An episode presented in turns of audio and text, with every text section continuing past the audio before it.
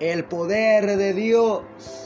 El que toma su tiempo con su vida y valora su alma, tiene que tener las ganas y querer para que haga el cambio, para que el Señor haga el cambio en su vida.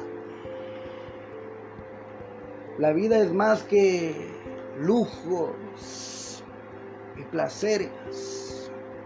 ¿Cuál es el propósito que estamos aquí? ¿Te has preguntado?